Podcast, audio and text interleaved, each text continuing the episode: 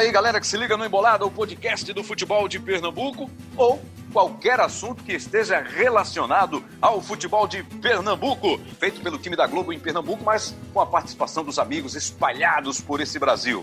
E o papo desse episódio, o papo dessa semana, vai ser sobre a Série C do Campeonato Brasileiro. Vai começar a fase decisiva da competição com oito equipes dois grupos com quatro times em cada grupo e vamos ter o Santa Cruz, representante de Pernambuco, num desses grupos. Santa Cruz, Brusque de Santa Catarina, o Ituano de São Paulo e o Vila Nova de Goiânia formam um grupo. No outro grupo estão Londrina do Paraná, Ipiranga do Rio Grande do Sul, Remo e Paysandu do Pará. Olha só que briga que vamos ter nessa fase decisiva, hein? Então é o seguinte, só para você entender, os dois mais bem classificados de cada grupo já estão classificados, já estarão classificados para a Série B em 2021. Então essa é a disputa, esse será o nosso assunto com o meu parceiro do Embolada, Cabral Neto. Tudo bem com você, Cabral? Fala, Rembrandt. Um abraço para você, um abraço para todo mundo. A satisfação está aqui novamente, embolado e misturado. Totalmente embolado e misturado. Vamos embolar mais uma vez. E um dos nossos convidados já vai participar dessa nossa primeira parte é de Londrina, é o repórter Rodrigo Saviani, ele é repórter do GE.com em Londrina, no Paraná, e ele acompanhou muito de perto aí a disputa, a intensa disputa na primeira fase do chamado Grupo B, que era o grupo formado por times da região Sul, Sudeste e também com times que estão aí nessa disputa, que passaram, né? Londrina e Ipiranga, são times que ele acompanhou muito de perto.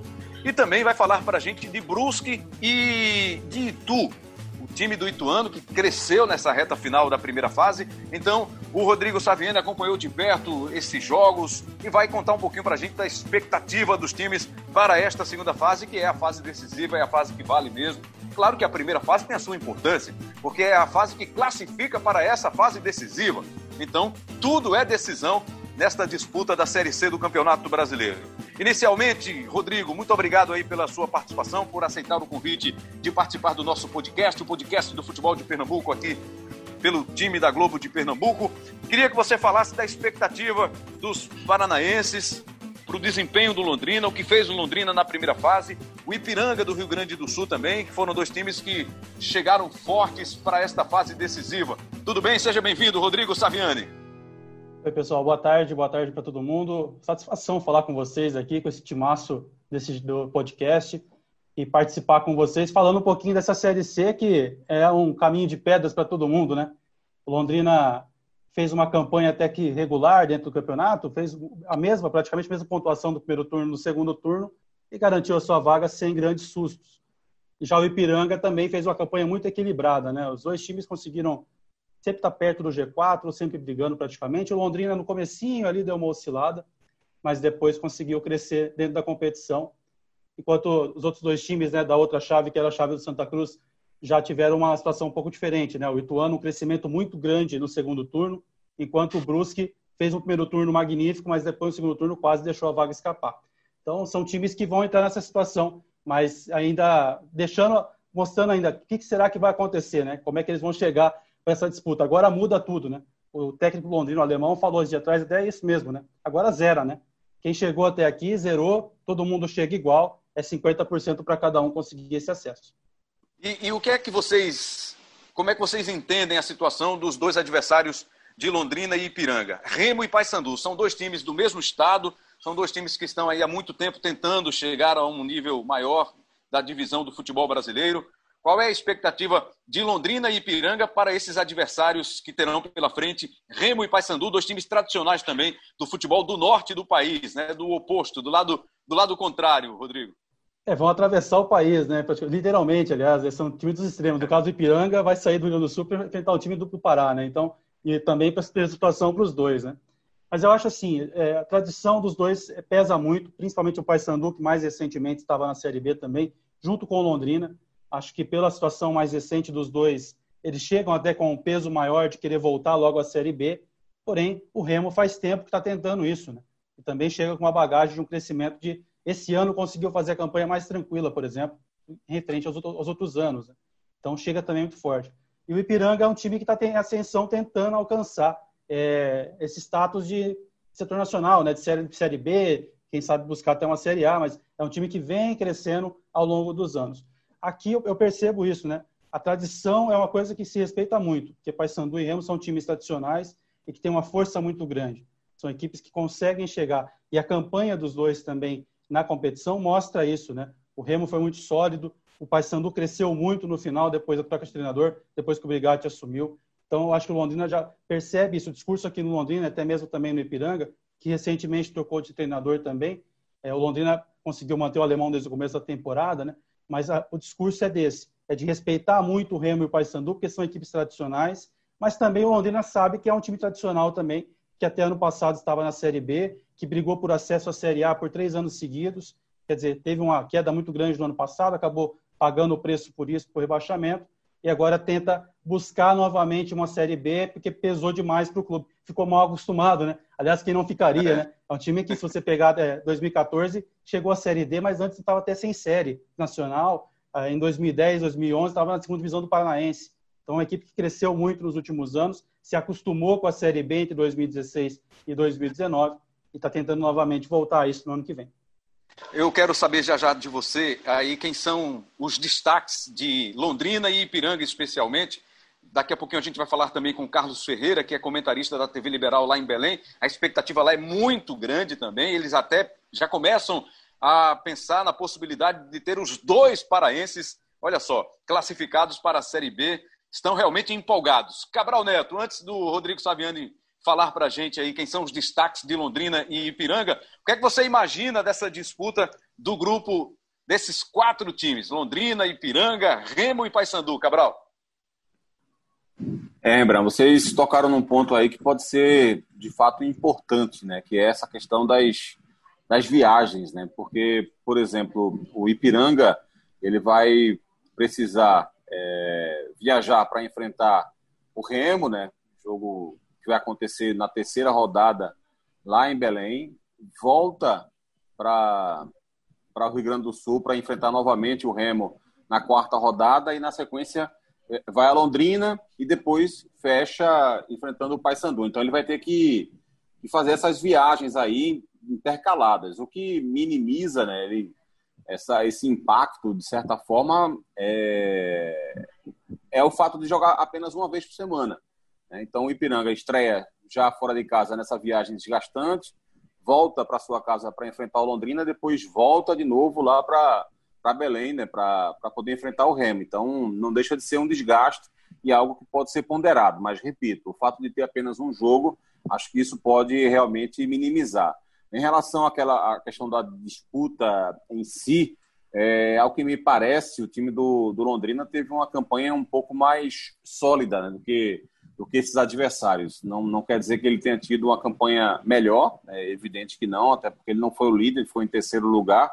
Mas, por exemplo, o Paysandu sofreu é, quando houve a troca de treinador, né, quando o Hélio saiu, não por questões de competência, não porque o trabalho dele estava ruim, mas teve um desentendimento com a diretoria, saiu, o Matheus Costa chegou e, e o time meio que afundou, o trabalho dele não foi legal lá, então o Brigatti chegou para tentar recuperar é, o time na competição e conseguiu, né, obteve sucesso em relação a, a esse ponto e o time voltou a, a, engrenar no campeonato, subiu novamente. O Remo também teve uma sequência bem complicada, onde ele ficou ali seis ou sete rodadas sem vitória, então não deixa de ser um, um momento complicado né, para a equipe. É, e o Ipiranga, ele, ele também viveu é, alguns momentos assim. É, o Ipiranga começou muito bem, depois, começou muito mal, depois subiu, depois caiu novamente e aí terminou é, o campeonato de forma melhor, mais tranquila nas últimas rodadas. Então, é, inclusive trocou o treinador na reta final, né? Os últimos dois jogos já foi com um novo técnico, um time muito forte jogando em sua casa, mas que sofre muito. O Londrina também tem esse esse esse esse lado, né? Mais referindo especificamente ao Iberanga, ele é muito forte dentro de casa, mas tem dificuldades fora de casa, então me parece também haver algum tipo de instabilidade. Enquanto que o Londrina tem essa, essa dificuldade, essa deficiência de jogar fora de casa, mas sempre foi muito bem em casa.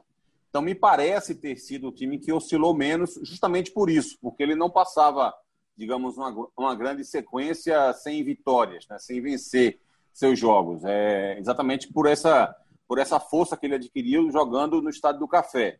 Então, me parece ter sido o time mais sólido. Mas ah, também, assim, isso não, evidentemente não quer dizer que ele saia na frente em relação aos outros. Acho que vai ser uma disputa muito bem equilibrada, né? Os quatro times chegam muito fortes, os quatro times viveram bons momentos no campeonato e vão em busca de, de reviver isso nesse momento decisivo.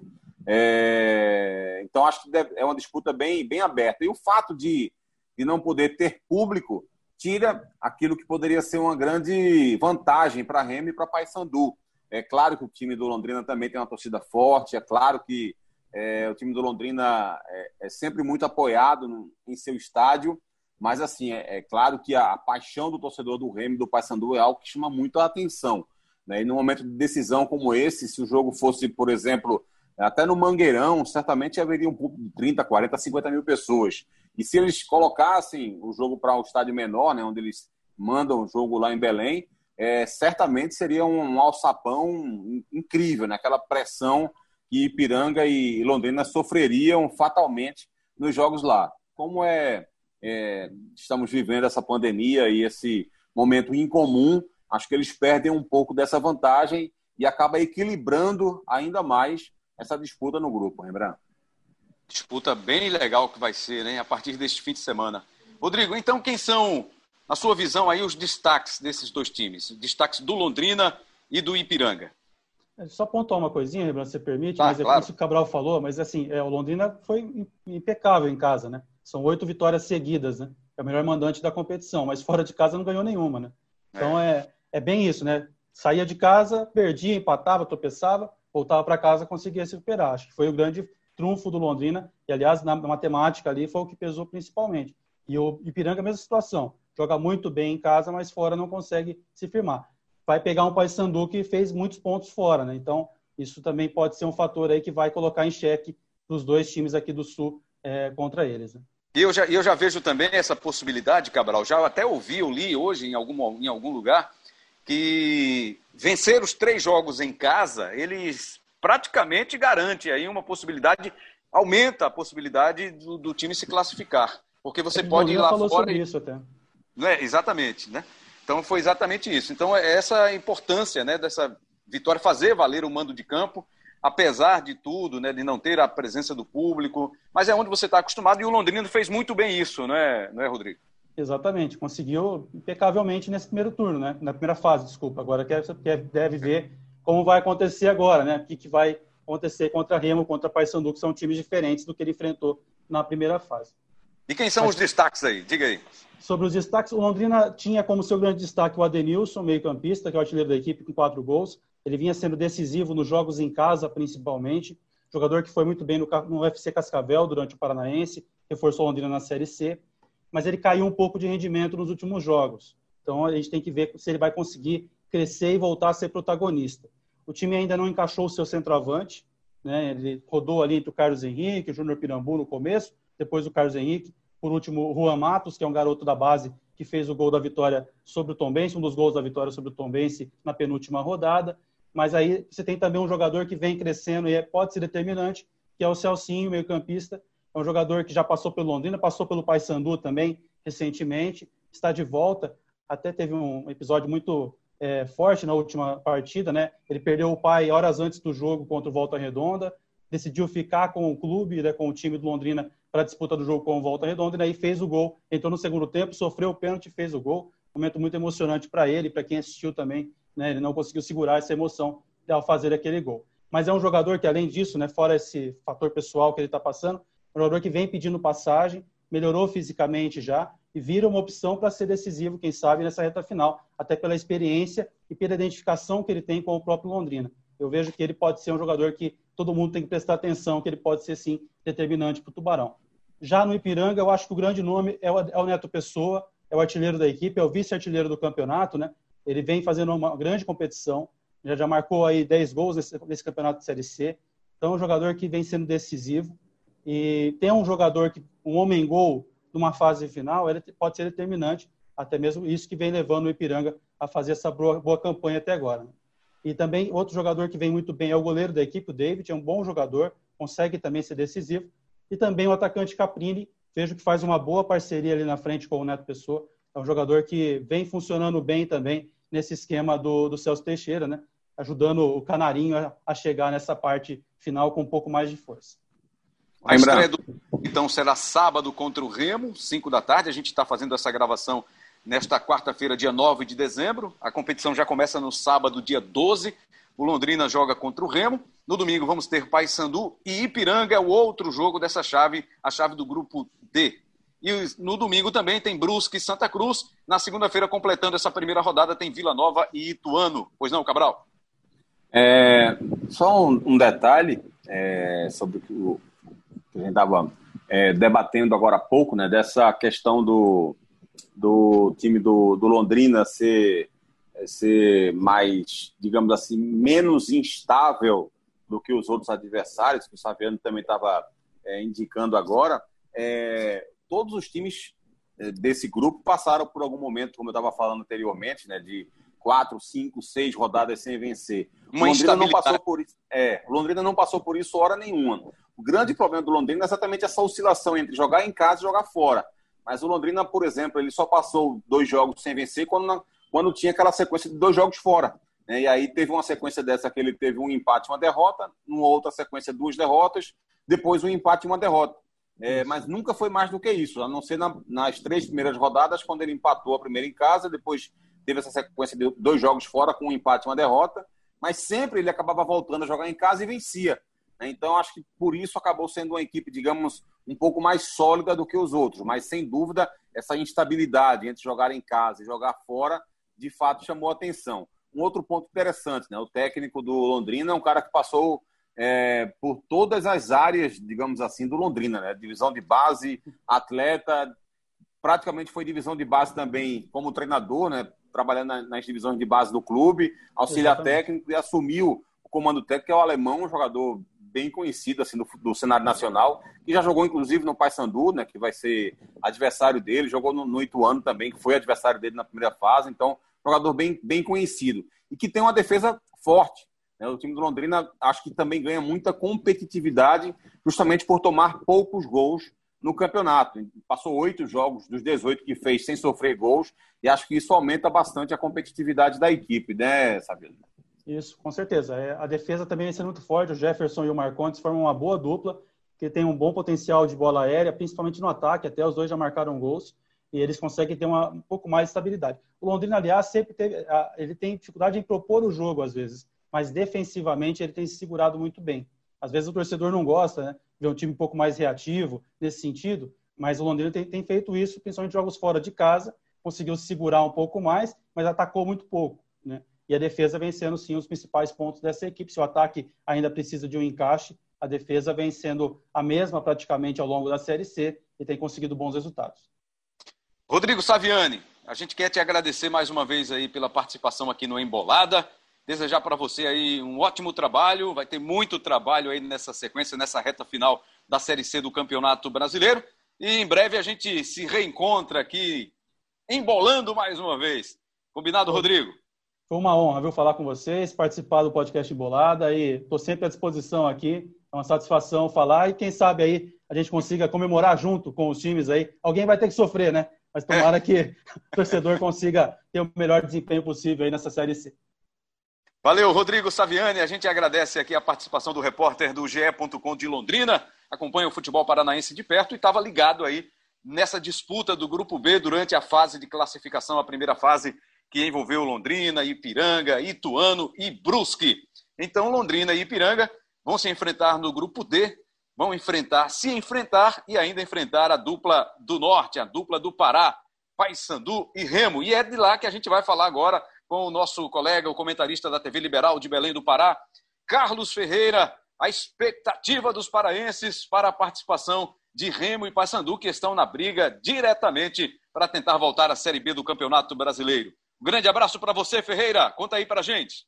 Série C, essa reta decisiva agora com os quadrangulares, tem sete estados e oito clubes. O Pará é o único com dois candidatos ao acesso à Série B. Eu já começo valorizando aqui, dourando a nossa pílula com essa observação, porque lá no começo da competição, cinco estados tinham é, dois representantes.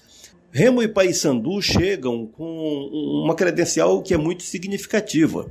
O Remo, o fato de ter a defesa menos vazada de todo o campeonato, o Remo tomou 10 gols nas 18 rodadas, então foi o time que tomou menos gols. No caso do Paysandu, o Paysandu é o menos vazado da segunda virada da fase classificatória. Tomou nos nove jogos da segunda virada, tomou apenas três gols. E se nós puxarmos essa, essa estatística para as últimas sete rodadas, o Paysandu só teria tomado um gol. E isso explica muito do sucesso das duas equipes na chegada à, à fase decisiva, agora a esse quadrangular. O Remo reforçou o seu sistema ofensivo com a chegada do Paulo Bonamigo, melhorou o seu repertório, achou um certo equilíbrio. O caso do Paysandu é uma equipe que está buscando esse equilíbrio, mas que também está tá muito próxima da, da condição ideal de, de alimentar essa nossa esperança, porque aqui no Pará a grande discussão é: dá para termos os dois na Série B de 2021? Remo, Paysandu, Ipiranga, Londrina são equipes que se equiparam. O que pode fazer diferença são é, essas credenciais que eu estou citando aqui, da, dessa consistência defensiva do Remo e do Paysandu, além do que clubes de massa, mesmo nessa pandemia, sem que as torcidas possam frequentar os estádios, mas o, o ambiente de um clube de massa é diferente do ambiente de um clube que não tem uma grande torcida por trás. Casos do Ipiranga e do Londrina. Mas é lá dentro, na competência, que as coisas vão se decidir. A rigor, numa avaliação, digamos, técnico-tática, eh, não há grande diferença, mas eu quero chamar muito a atenção para o fato de que Remo e Paysandu são times muito sólidos no serviço defensivo, os números estão aí para dizer isso, e é aí que reside a nossa maior esperança. Valeu, Carlos Ferreira, agradecendo aí a participação também do comentarista da TV Liberal do Pará.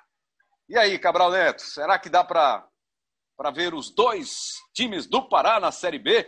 Eles vão ter uma disputa bem difícil contra Ipiranga e Londrina. Mas é sempre saudável né, essa expectativa que vive o torcedor do futebol paraense, que é também um futebol de muita tradição, de força e de torcidas apaixonadas, Cabral Neto.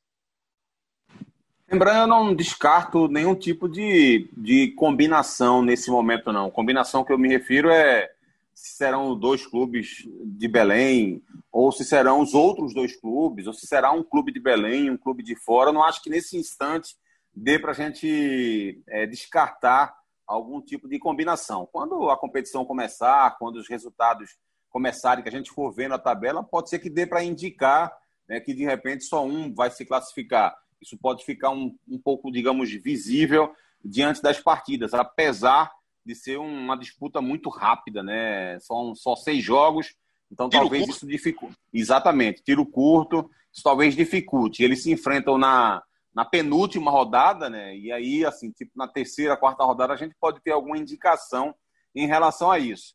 É, acho que o, o, o fato do Remo ter feito uma campanha melhor pode realmente indicar é, algum, algum tipo de favorecimento, vamos colocar assim, entre aspas, para a equipe do Remo. Mas, assim, é bom levar em consideração que o time do Paysandu, ele começou é, o campeonato com, com o Hélio é, fazendo uma campanha relativamente boa. Né? Ele acabou saindo depois do título que, que conquistou o estadual.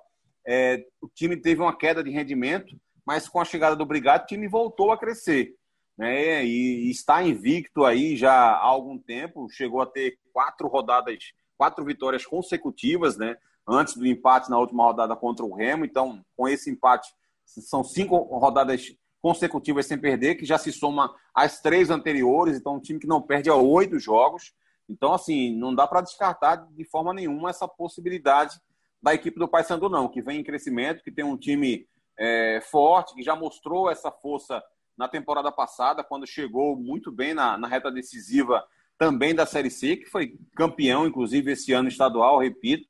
Tem um, alguns bons jogadores, como o Nicolas, por exemplo, né, que, que vem se destacando na equipe do Paysandu já há algum tempo. O Marlon chegou muito bem, né, garoto pernambucano, que chegou a passar pelo esporte, mas sem muito destaque, jogando no Sub-23, mas era uma promessa, muita gente observava na equipe do Porto, de Caruaru, é, foi emprestado para o Flamengo de Arco Verde em alguns campeonatos, estava é, no Oeste agora há pouco, muito instável, né, oscilando muito, mas assim, no Oeste que não estava bem na Série B, é um time cheio de defeitos e disputando um campeonato mais difícil.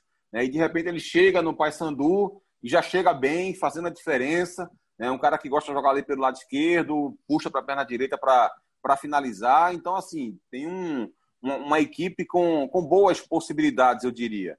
É, então, não, não conseguiria apontar, digamos assim, Remo ou Paysandu nesse momento, um ou outro, na frente, não. Acho que os dois chegam em pé de igualdade para essa disputa.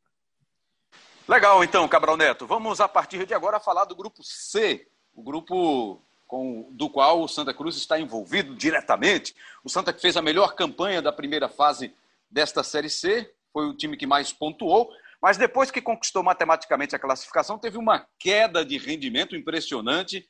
Três jogos, duas derrotas e um empate na rodada final. E agora se prepara para a estreia.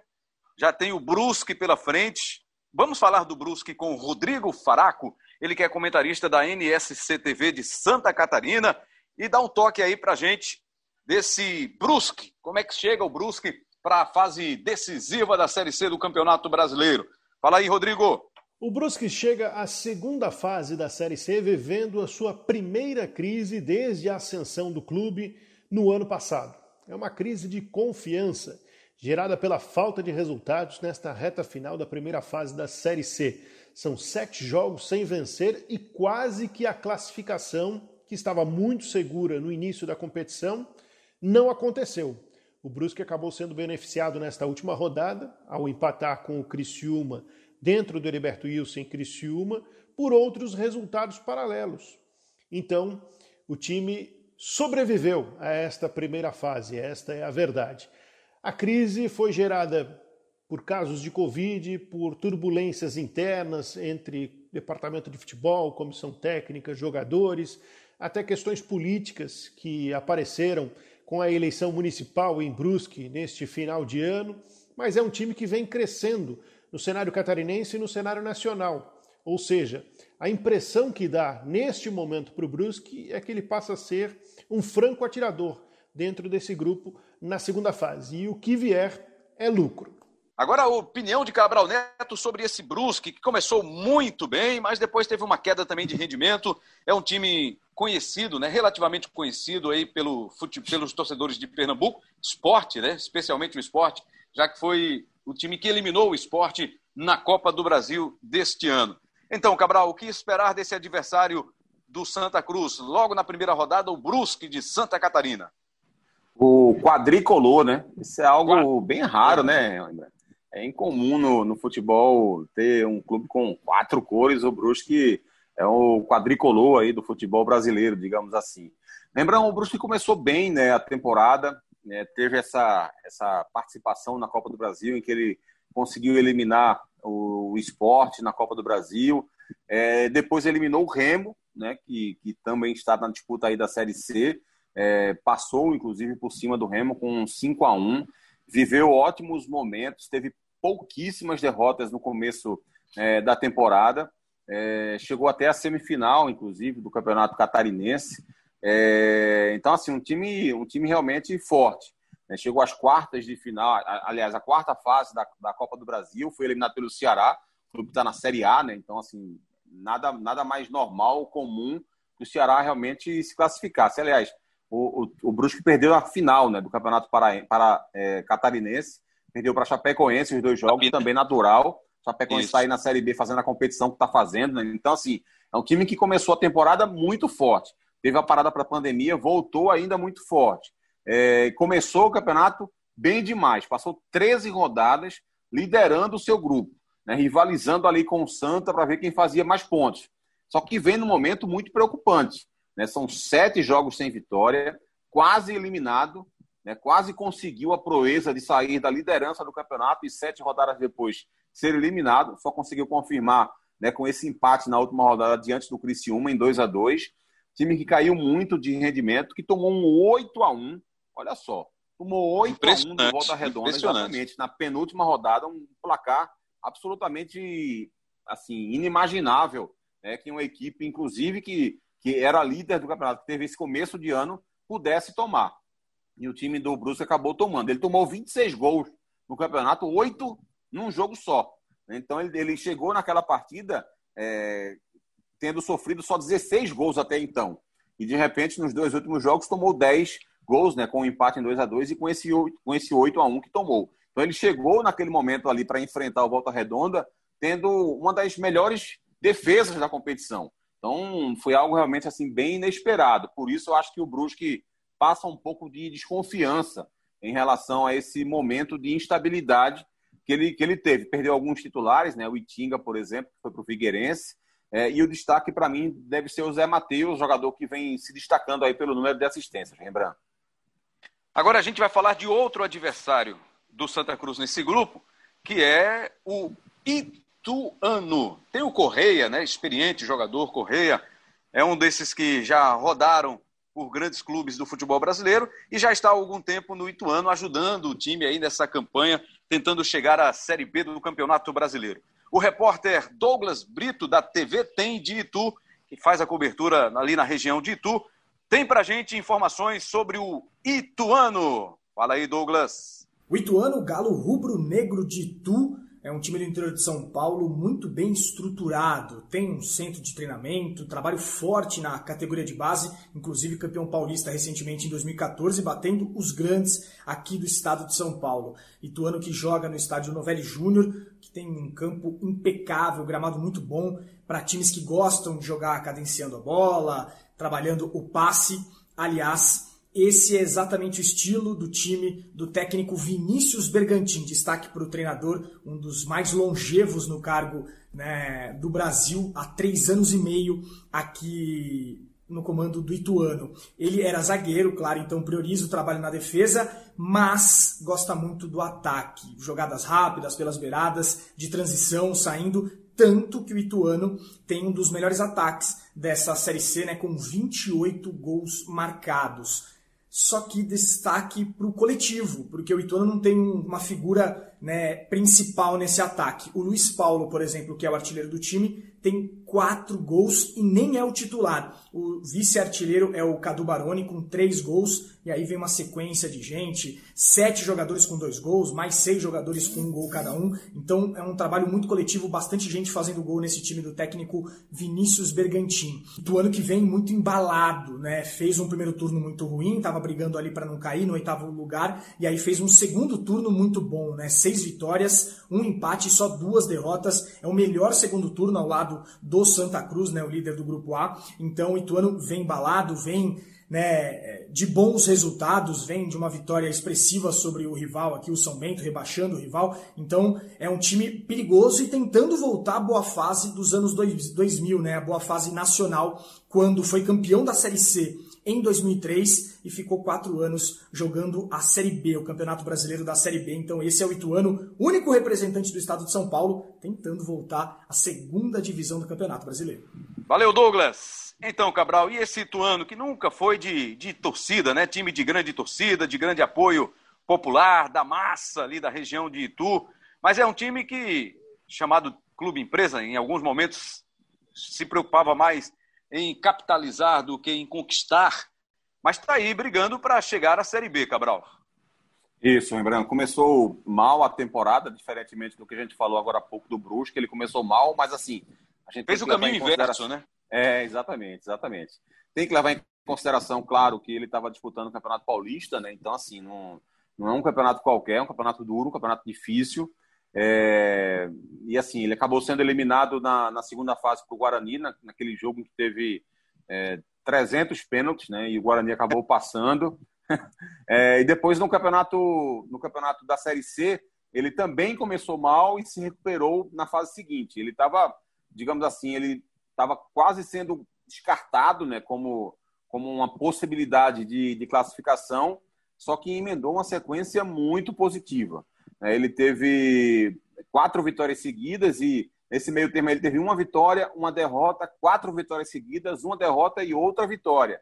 Então veja que campanha de recuperação ele precisou ter, né, tendo seis vitórias em oito jogos para poder garantir a, a classificação na, na, fase seguinte. Então não foi fácil, ele chegou com o mesmo número de pontos, inclusive, que o Londrina e o Brusque, né, que foram terceiro e quarto colocado, terminou em segundo, mas com a mesma pontuação do terceiro e do quarto, então ele precisou realmente fazer algo inesperado para poder garantir a classificação. Né? O crescimento realmente foi fundamental para que ele chegasse. Então, esse, esse, esse ponto é positivo. Enquanto o Brusque chega no momento de queda de rendimento, o time do Ituano chega em ascensão, né? chega crescendo na, na tabela de classificação, e isso é, é algo a ser levado em consideração. Tem um destaque que é o Cadu, assim, destaque não, jogador que está fazendo diferença nos últimos jogos, né, que chegou recentemente, já fez quatro gols em sete jogos, tem jogadores experientes, você citou aí o Corrêa, tem o Paulinho Dias também, que, que, jogou pouco até aqui, mas também é um jogador experiente, Felipe Souto também, outro jogador bem experiente, Suelton, que passou aqui no Náutico, né, um zagueiro também é, com, com boa experiência, então assim, tem esses pontos, digamos, positivos na equipe do Ituano, que precisam ser levados em, levados em consideração da equipe do Santa. Dentre os três adversários que o Santa Cruz vai ter, é o que tem um ataque mais positivo, né? então é, é, bom ficar de olho nesse, nesse Ituano, sim, sem dúvida nenhuma. Mas assim, daqui a pouco a gente vai falar mais sobre o Santa. É, só para adiantar, dar um, um, pequeno spoiler, acho que o Santa é mais time que os três, para deixar claro. Mas é bom ficar visualizar bem o que cada adversário tem de melhor. É, não com o futebol que o Santa mostrou nos três últimos jogos, né? Nas três últimas isso, rodadas. Isso, isso. É claro que a gente vai falar. Você quer dar o spoiler todo, Rembrandt? não precisa dar, completar o spoiler, né? Vamos falar agora do Vila Nova, um adversário conhecido do Santa, porque encarou o Santa Cruz em duas oportunidades nesta primeira fase. Estava no grupo A, no grupo do Santa Cruz. O Santa foi o líder do grupo. E lá em Goiânia, o Santa perdeu mas conseguiu vencer jogando no estádio do Arruda. Guilherme Gonçalves, repórter do GE. Globo, o repórter do GE de Goiânia, é quem traz para a gente informações e expectativa do Tigre, do Vila Nova, que será adversário do Santa mais uma vez, só que agora numa fase decisiva. É contigo, Guilherme. O Vila Nova aposta na força de sua defesa para conquistar o acesso à Série B. O grande destaque da equipe é a dupla de zaga formada por Rafael Donato e Adalberto. Durante boa parte da competição, o Vila teve a defesa menos vazada. Perdeu essa condição para o Remo, mas mesmo assim os números ainda são muito bons. Apenas 11 gols sofridos em 18 partidas. O goleiro Fabrício também tem boa participação nesses números positivos. E no ataque, a grande esperança de gols do Vila Nova é o atacante Enan, artilheiro da equipe, com seis gols marcados. Então, Cabral, fica mais, não digo fácil, mas menos trabalhoso enfrentar uma equipe que você já conhece, já teve diretamente confrontos recentes, no caso do Vila Nova para o Santa Cruz encarar em duas oportunidades nesta fase? O problema, Rembrandt, é que vale para o Vila Nova também, né? Porque ele já enfrentou também. o Santa também duas vezes, né? É, eu, acho, eu acho que, que é, a gente sempre conversa sobre essa questão de informações, né, Rembrandt? E você conhecer o adversário hoje não é, não é mais uma opção é, é uma obrigação. É, todo, todo time precisa ter é, o máximo de informação possível sobre os adversários, minuciosa, detalhada, sabe? Não só a respeito da, das questões táticas do jogo, da forma, do modelo de jogo, a forma como o adversário gosta de marcar, se gosta de fazer uma pressão alta. Quando faz a pressão alta, como é que os jogadores costumam, é, quais os, os espaços que eles costumam é, é, ocupar, quais as bobeiras que eles costumam dar quando sobem essas linhas, né? Por dentro, pelo meio, também há essa compactação na hora que o time faz a pressão, ou é um time que, na hora que perde a bola, gosta, prefere se retrair e ocupar espaço no campo defensivo. E como é que é feita essa marcação no campo defensivo? Qual o tipo de posicionamento que os laterais utilizam? Dá para utilizar, dá para dá se aproveitar do, do espaço entre o lateral e o zagueiro de cada lado? Quais os laterais e zagueiros que dão mais bobeira nesse sentido, que abrem mais espaço para que o atacante em velocidade possa atacar o espaço vazio e receber esse passe? Então, tudo isso tem que ser minucioso. O lateral esquerdo gosta de ir à linha de fundo, ou é um cara que ocupa mais o espaço por dentro e deixa que o ponta ocupe esse espaço pelo, pelo lado. É, o cara que joga pelo lado direito é canhoto ou é destro? Ele é destro, ele costuma jogar, levar a jogada da linha de fundo. Se ele é canhoto, ele prefere jogar, puxar para dentro para bater de fora da área. Tudo isso tem que ser altamente detalhado. A, a forma de marcar na bola parada, é se é marcação por zona, se é mista, se é individual, quem é o jogador do primeiro pau, quais os defeitos, qual jogador que tem mais deficiência na bola parada, para a gente poder jogar a bola ali em cima. Então, tudo isso tem que ser muito detalhado. E claro que quando você enfrenta esse adversário uma, duas, três vezes, isso vai facilitando né, o processo, vai facilitando o trabalho. A própria absorção dos jogadores que enfrentam já, já reconhece como é que está o adversário joga, como é que tá o jogador prefere receber a bola, como é que ele. É, pô, eu enfrentei aquele cara naquele jogo e ele fez a diferença, a diferença nesse tipo de jogada, então vou evitar que isso aconteça nesse jogo. Então, isso certamente facilita, mas como a gente estava conversando, acaba de alguma forma facilitando para os dois lados. Né? E o Vila Nova é um time que se defende bem, é um time que tem uma, a, maior força dele vem do sistema defensivo, né? dos três times que o Santa Cruz vai enfrentar, é o time que toma menos gols. Então, assim, isso pode claramente se voltar como um problema para a equipe. O Alain Mineiro é um jogador histórico dentro do Vila Nova, e assim, de vez em quando sofre algumas é, contestações da torcida, passa por algumas fases que o torcedor fica meio chateado com ele, mas é um cara que o Santa tem que olhar com, com bons olhos, com atenção, porque ele pode fazer a diferença. Jogador que tem qualidade e que, quando está num bom nível, costuma fazer a diferença. É, esse comentário que, que a gente fez aqui, que eu iniciei, puxei, né, a história de já conhecer o adversário, mas você, você fez bem aí dizer que vale para o Vila Nova também, e certamente ele também, eles também estão pensando nisso.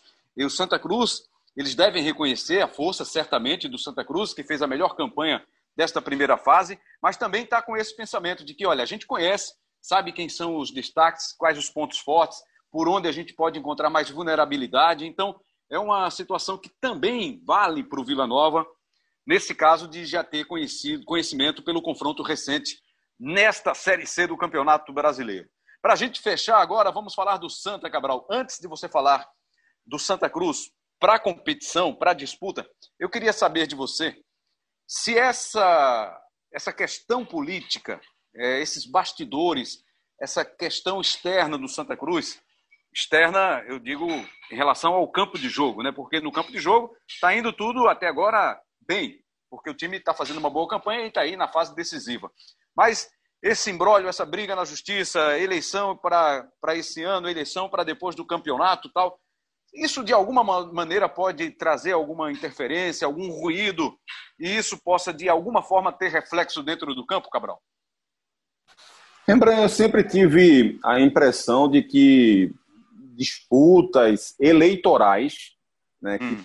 eu, vou, eu, vou, separar aqui disputa eleitoral de disputa política, é, e no caso do Santa, é uma disputa também política, mas mais eleitoral, ela não, não atrapalha os jogadores em campo. E acho que o depoimento que o Dani Moraes deu para a gente, né, no, no podcast que a gente gravou com ele, quem tiver a fim de ouvir, inclusive, foi uma entrevista bem bacana, tá aí no nosso, no nosso histórico, né? É o nosso, nosso episódio feed. anterior, inclusive. Exatamente, exatamente. Está no nosso episódio anterior, né? Está no feed aí, uma entrevista bacana. Ele, ele também acha que não atrapalha. Disse, inclusive, que alguns jogadores, assim, meio que, pelo que ele falou, alguns jogadores nem, nem têm muitas informações, né?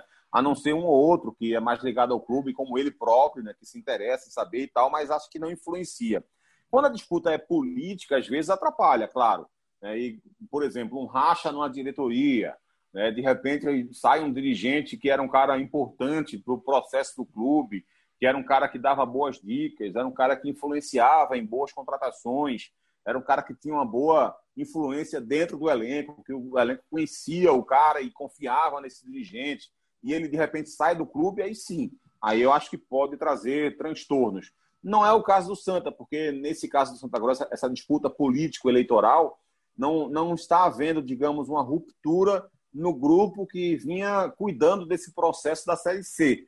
Né? O que há é uma oposição se fortalecendo é, para uma disputa eleitoral. Então, acho que esse fato em si, acho que ele não vai causar muita interferência e não está causando interferência nesse momento e acho que não vai causar interferência no processo dessa fase decisiva. Lembrando, pelo menos é uma opinião que eu tenho e acho que ela é corroborada pela visão que o Dani Moraes também passou para a gente no último programa.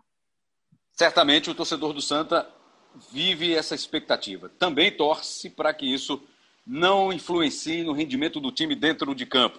Porque dentro de campo, um começo foi muito bom, houve a troca no comando, era uma boa campanha já com o Itamar Chuli, mas aí, por decisão particular, ele decidiu deixar o clube.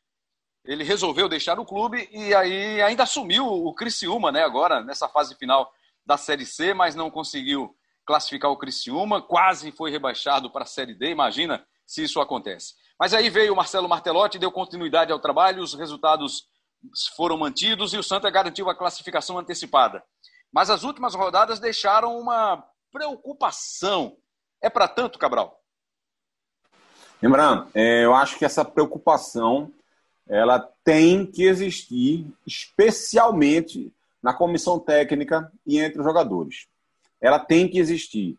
É, não dá para deixar de lado, digamos assim. Não dá para simplesmente achar que não é nada demais, é, agora vai se resolver. Não, vai se resolver se os jogadores e se a comissão técnica colocarem na cabeça que tem que resolver, né? que passou da hora do time virar a chave e voltar para o campeonato. Porque o que aconteceu com o Santa foi que ele saiu momentaneamente do campeonato. Né? Visivelmente, não só os resultados do Santa, mas, sobretudo, as atuações. O Santa saiu, de, deixou de ser um time completa, quase que completamente dominante, como ele foi em todas as rodadas até então, mesmo quando ele jogava mal, ele dominava os adversários, ele tinha, é, ele tinha o jogo, digamos, na, nas mãos, ele se impunha nas partidas, mesmo, repito, quando atuava mal. Não foi longe do que aconteceu nos últimos jogos. Né? Parecia que o Santa Cruz estava, de fato, jogando amistosos, é, e parece que a, a chavezinha talvez possa ter começado a ligar quando tomou 2 a 0 do Ferroviário, né? porque ali naquele instante o time jogou de forma diferente, conseguiu fazer três gols rapidamente, né? acabou tomando o empate depois no final, mas acho que aquilo ali talvez tenha sido uma, uma, uma faísca é, de um time que está voltando para a competição. Mas assim, é, sem querer colocar panos mornos, mas acho que, que é justo dizer o seguinte: nas últimas três rodadas, o Santa perdeu dois jogos e empatou um. Ou seja, nos últimos três jogos, ele fez um ponto. O Paysandu, nos últimos três jogos, venceu duas partidas e empatou um. Ou seja, o Paysandu fez seis pontos a mais do que o Santa. Nas últimas três rodadas, o Remo empatou duas e venceu uma. Ou seja, o Remo fez quatro pontos a mais do que o Santa. É... o Vila Nova, nas últimas três rodadas, venceu duas e empatou uma. Ou seja, fez seis pontos a mais do que o Santa. E ainda assim, o Santa ficou com seis pontos a mais do que o Remo, seis pontos a mais do que o Vila Nova e oito pontos a mais do que o Paysandu. Então, é onde é que eu quero chegar? O jogador, quando chegou ali, faltando três rodadas, que viu essa distância toda que havia, que mesmo depois de fazer apenas um ponto em três jogos, ainda conseguiu terminar a competição a seis pontos do segundo colocado e a oito pontos do quarto colocado, é, não dá para dizer que, que foi irresponsabilidade dos jogadores. Acho que essa queda de temperatura da equipe foi algo natural, comum do ser humano, não é só do atleta, mas do ser humano. Mas ainda assim, repito, acho que a grande questão é que os jogadores voltem a sentir o campeonato, possam perceber que o momento de, de férias, vamos colocar dessa forma, ou de folga da Série C passou. É, o Santa não pode desperdiçar essa chance. Eu não vejo, por exemplo, um, um grande favorito no outro grupo, entre Londrina, Paysandu, Remo e Ipiranga. Mas nesse grupo, para mim, é muito claro que jogando é, no seu mais alto nível, o Santa Cruz é um dos favoritos a subir de divisão, sim. E não dá para desperdiçar essa chance, não dá para desperdiçar essa oportunidade. O Santa tem que voltar a ser dominante, tem que voltar a ter a capacidade de jogo que tinha. Acho que tem elenco para isso. Tem jogadores como o André, que faz uma grande temporada, como o Paulinho, que mesmo tendo ficado fora alguns jogos, ainda acho que foi o melhor jogador do Santa Cruz no ano. Né? Tem o Didira, que começou de fato a jogar bem no Santa nessa Série C. tem uma, uma alguns é, zagueiros experientes como William Alves, Dani Moraes, tem o Célio Santos que sempre quebra muito bem o galho quando joga, seja de lateral, seja de zagueiro. Então acho que o, o Jaderson chegou também mostrando ser útil à equipe. Maicon Cleto que faz um ano incrível, né? Um belo goleiro, apesar de ter tido algumas falhas, alguns gols que ele acabou sendo culpado, todo mundo viu, mas ainda assim não apaga todo esse potencial desse ano que ele teve. Então, acho que em termos individuais, em termos coletivos, o Marcelo Martelotti faz um belo trabalho, a transição dele foi muito bem feita, né? ele conseguiu herdar uma boa herança defensiva né, do Itamar Churi e acrescentou qualidades ofensivas que faltavam à equipe do Santa. Então, ele, ele, ele não destruiu o, o que recebeu de positivo e ainda conseguiu equilibrar mais a equipe do Santa, melhorando o seu aspecto ofensivo. Então, acho que o Santa Cruz não pode, em hipótese nenhuma, desperdiçar essa chance. Tem que entrar em campos com consciência de que é favorito e se impondo contra os adversários. Não é desrespeitando ninguém. Não é isso. Não estou dizendo aqui que o Santa Cruz vai, vai terminar a, a, esse quadrangular com 18 pontos e vai atropelar todo mundo. Não é isso. Mas eu vejo o Santa Cruz à frente dos outros três. E eles, lá dentro, precisam se ver assim também e assumir essa responsabilidade, entrando em campo para decidir. Não é salto alto, não é, não é soberba, não é nada disso. É saber compreender a sua capacidade e imposição. Botar isso para dentro de campo e fazer como fez na primeira fase, quando ainda brigava por pontos para garantir a classificação matemática, né, Cabral? Perfeito, Rembrandt. Soberba, soberba é quando você acha que vai ganhar de qualquer jeito, em qualquer ritmo, talvez tenha sido soberbo nos últimos três jogos. Né? Talvez tenha sido. É, e talvez tenha sido uma bela lição. Né? Não se ganha futebol a hora que quer. Não se ganha futebol da forma que quer. Não se ganha futebol de forma confortável. Você tem que se esforçar. Você, você para mostrar que é melhor do que o adversário, você tem inclusive que se esforçar mais do que o adversário. É isso, Cabral. E tem só um detalhe aí para a gente finalizar, é que por causa da pandemia, né, o campeonato só termina no mês que vem, em janeiro. Então essas três primeiras rodadas desta, desta fase, dessa segunda fase, que é a fase decisiva, elas vão acontecer ainda em 2020. Mas o torcedor vai ter que passar as festas de Natal e fim de ano em casa, né, sem aglomeração, só no seu núcleo familiar. Mas vai ficar essa fase aí de festas ainda fazendo conta, ainda naquela expectativa de ver o time logo no mês seguinte, logo no começo de 2021, ver o seu time comemorar ou não. A gente espera que isso seja positivo e que o torcedor possa comemorar aí ao final do campeonato, que só, se, que só acontecerá no início do próximo ano, Cabral Neto. Não tem, não tem peru para ninguém esse ano, não. Ninguém pode relaxar. Não pode não. fazer aquela ceia de Natal robusta, não. Até porque, no caso do Santo, ele vai ter dois jogos. Aí vai ter o Natal dia 24, a véspera de Natal dia 24, é. o dia de Natal dia 25 e jogo dia 26, amigo. Então, assim, não, não, não, pode ter. Não pode é, é, é, exagerar na cidra de jeito nenhum, não. Valeu, Cabral Neto, mais uma, hein? Valeu, Rembra, mais um pra conta. Fechado. Tá legal, então. Cabral Neto participaram dessa edição, desse episódio. Rodrigo Faraco, Douglas Brito, Guilherme Gonçalves, Carlos Ferreira e Rodrigo Saviani. Saviani. E eu tive aqui com o nosso parceiro de embolado, o meu parceiro Cabral Neto. E também agradecendo a você, né, a sua enorme audiência, você que tem acompanhado, tem escutado os nossos episódios. Agradecendo mais uma vez ao Bruno Mesquita, que iniciou essa edição, que será concluída pelo Elias Roma Neto, nosso paciência e competência do Embolada. Produção de Daniel Gomes, mas o Daniel Gomes meteu um chinelinho, o cara tá de férias, tá circulando, ninguém sabe por onde, mas é o nosso produtor craque que joga em todas as Ainda, posições. Rembrandt? Ainda, você imagina isso? Isso, é é férias mesmo ou licença maternidade? Cara, vamos perguntar para ele na volta, viu? Com certeza. Agradecendo também aí a você e o CEO Lucas Fittipaldi, que depois que voltou das férias só teve uma participação com a gente. Tá devendo, hein, nosso CEO?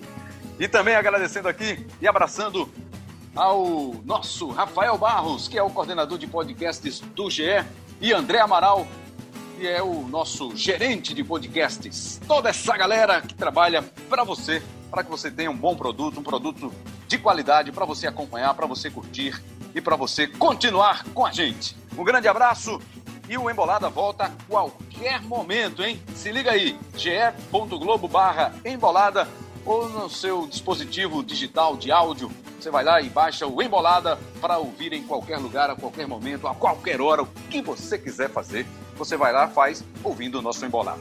Valeu, um abraço, até a próxima.